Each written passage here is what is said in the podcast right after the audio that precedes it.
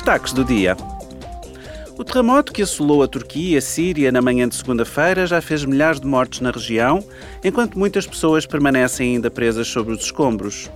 Após a ativação do Mecanismo de Proteção Civil da União Europeia por Ankara, 19 Estados-membros, juntamente com a Albânia e o Montenegro, disponibilizaram equipas de salvamento. 11 dessas equipas já se encontram no local.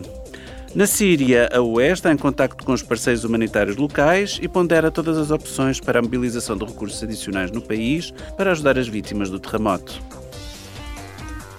A Comissão da Indústria, da Investigação e da Energia vota hoje um projeto de lei para tornar os sistemas de identidade digital nacionais interoperáveis em toda a UE e disponibilizar em linha os principais serviços públicos.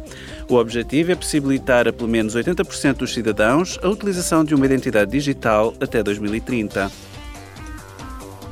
A Comissão de Inquérito para investigar a utilização do software espião de vigilância Pegasus e equivalentes realizará uma audição subordinada ao tema Geopolítica do software espião.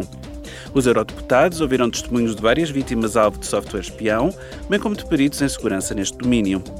Esta audição segue-se à audição de dezembro, que debateu a utilização do software espião em países terceiros e implicações para as relações externas da União.